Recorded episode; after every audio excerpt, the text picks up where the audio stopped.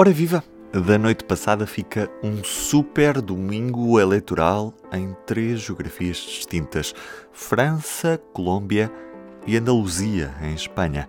Em França, tivemos a segunda volta das eleições legislativas. Na Colômbia, elegeu-se um novo presidente e a Andaluzia votou em eleições regionais. Vamos por partes e começamos por França. João Pedro Pincha. As eleições uh, legislativas em França terminaram com uma configuração da Assembleia Nacional muito diferente daquela que existia até agora.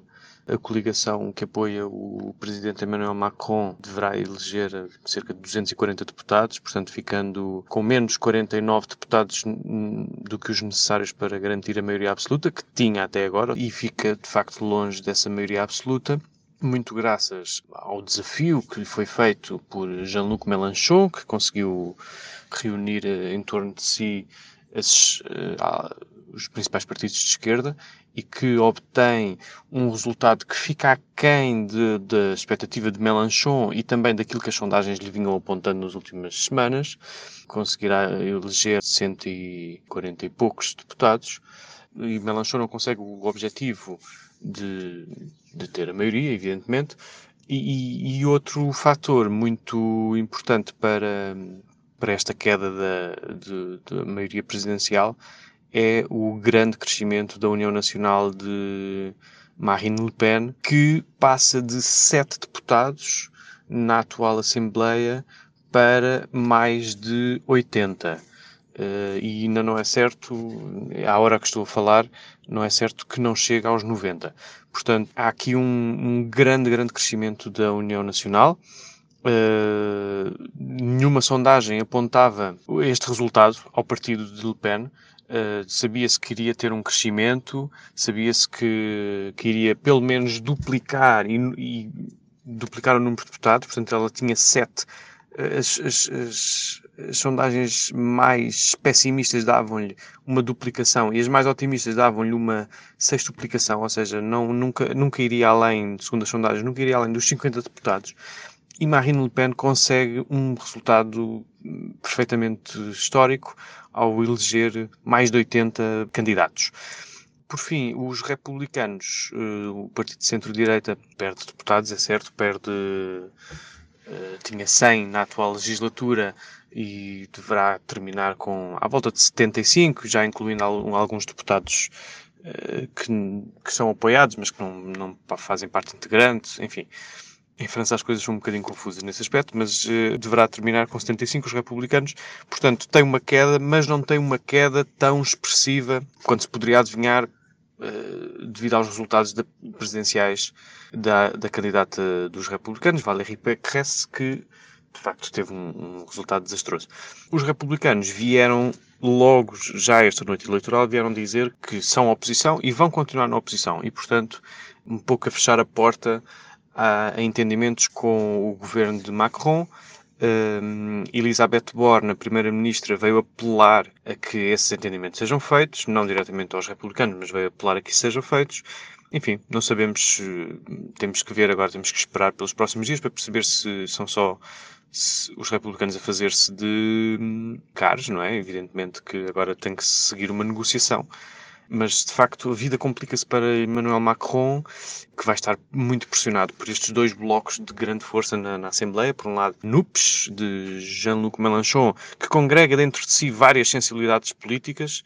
Estamos a falar do Partido Socialista, do Partido Comunista, dos Verdes e da França Insubmissa, de que Mélenchon é o líder e, portanto, a França Insubmissa, que é um partido eh, que os jornais franceses colocam na, na esquerda radical, esta França submissa é, dentro do quadro da aliança NUPES, é o que tem maior eh, expressão eh, de deputados no futuro Assembleia. E, portanto, Macron vai estar aqui pressionado por estes dois grandes blocos, um à esquerda e outro à direita, e vai ter eh, claramente que negociar, enfim, veremos se medida a medida ou se, ou se consegue um acordo mais abrangente, mas vai ter que negociar eh, o futuro porque se prepara para ter um segundo mandato bastante mais eh, complicado do que o primeiro. Vida difícil para Macron nesta legislatura, é o resultado que sai destas eleições. Muito obrigado, João, E seguimos para a América, Colômbia, onde Gustavo Petro foi eleito presidente. É o primeiro presidente de esquerda da história do país. Gustavo Petro ficou com 51% dos votos. Neste domingo enfrentou o Trump da Colômbia, o populista Rodolfo Hernández, que se ficou pelos 47. Palavra ao vencedor da noite, Gustavo Petro.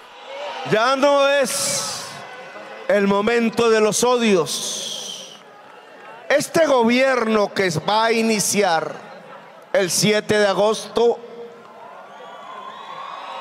es un gobierno de la vida.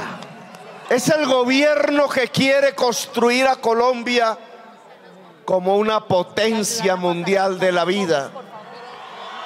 Y si queremos sintetizar quizás en tres frases en qué consiste un gobierno de la vida, yo diría Primero, en la paz.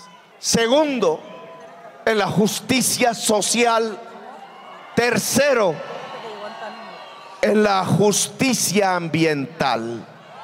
Voltando à Europa, na Andaluzia, o Partido Popular de centro-direita conquistou maioria absoluta na região mais povoada de Espanha. O histórico crescimento do Partido Centro-Direita contém a subida da extrema-direita, que cresce, mas ligeiramente, e fica sem poder efetivo por causa desta maioria absoluta conquistada pelo PP. Os socialistas do PSOE têm o pior resultado sempre numa região historicamente governada à esquerda. Já os liberais dos cidadãos continuam na sua agonia eleitoral e desaparecem do Parlamento andaluz. Palabra al presidente reeleito da Junta de Andalucía, Juan Manuel Moreno. Soy consciente que tengo que gobernar para todos. Incluso aquellos, aquellos que no han optado por nuestra fuerza política pueden esta noche dormir tranquilos. Porque sabemos gobernar para todos. Porque sabemos hacer las cosas para toda Andalucía y para todos los andaluces. São temas em destaque nesta segunda-feira, dia em que a manchete do público traz o travão alojamento local, que abrange quase 60% do mercado em Portugal. E ainda em destaque fotográfico, João Berardo, que perde a primeira ação nos tribunais contra o fim do protocolo com o Estado no Centro Cultural de Belém. Para ler, como sempre, em público.pt e na edição impressa desta segunda-feira. Eu sou Ruben Martins, estou de regresso amanhã para mais um P24. Até lá, tenham um bom dia e uma boa semana. O público fica no ouvido.